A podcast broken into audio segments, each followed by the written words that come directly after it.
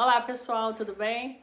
Bom, dando continuidade às estratégias para deixar o cabelo grisalho, aqui vem a segunda parte.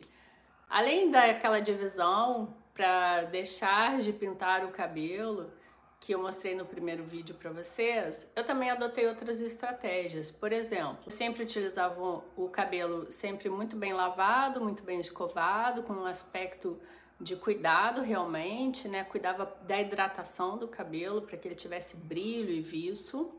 A segunda estratégia, eu usava uma maquiagem leve para ajudar a compor a minha imagem.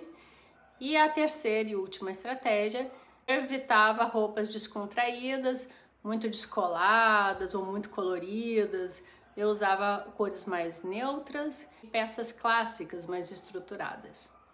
Bom, eu espero ter ajudado com essas dicas e se você souber ou lembrar de mais alguma coisa que possa ajudar aí a nossa comunidade do Make Diversidade, tantas pessoas deixando seus cabelos grisalhos, compartilhe aqui conosco que será ótimo. Um grande beijo e até o próximo.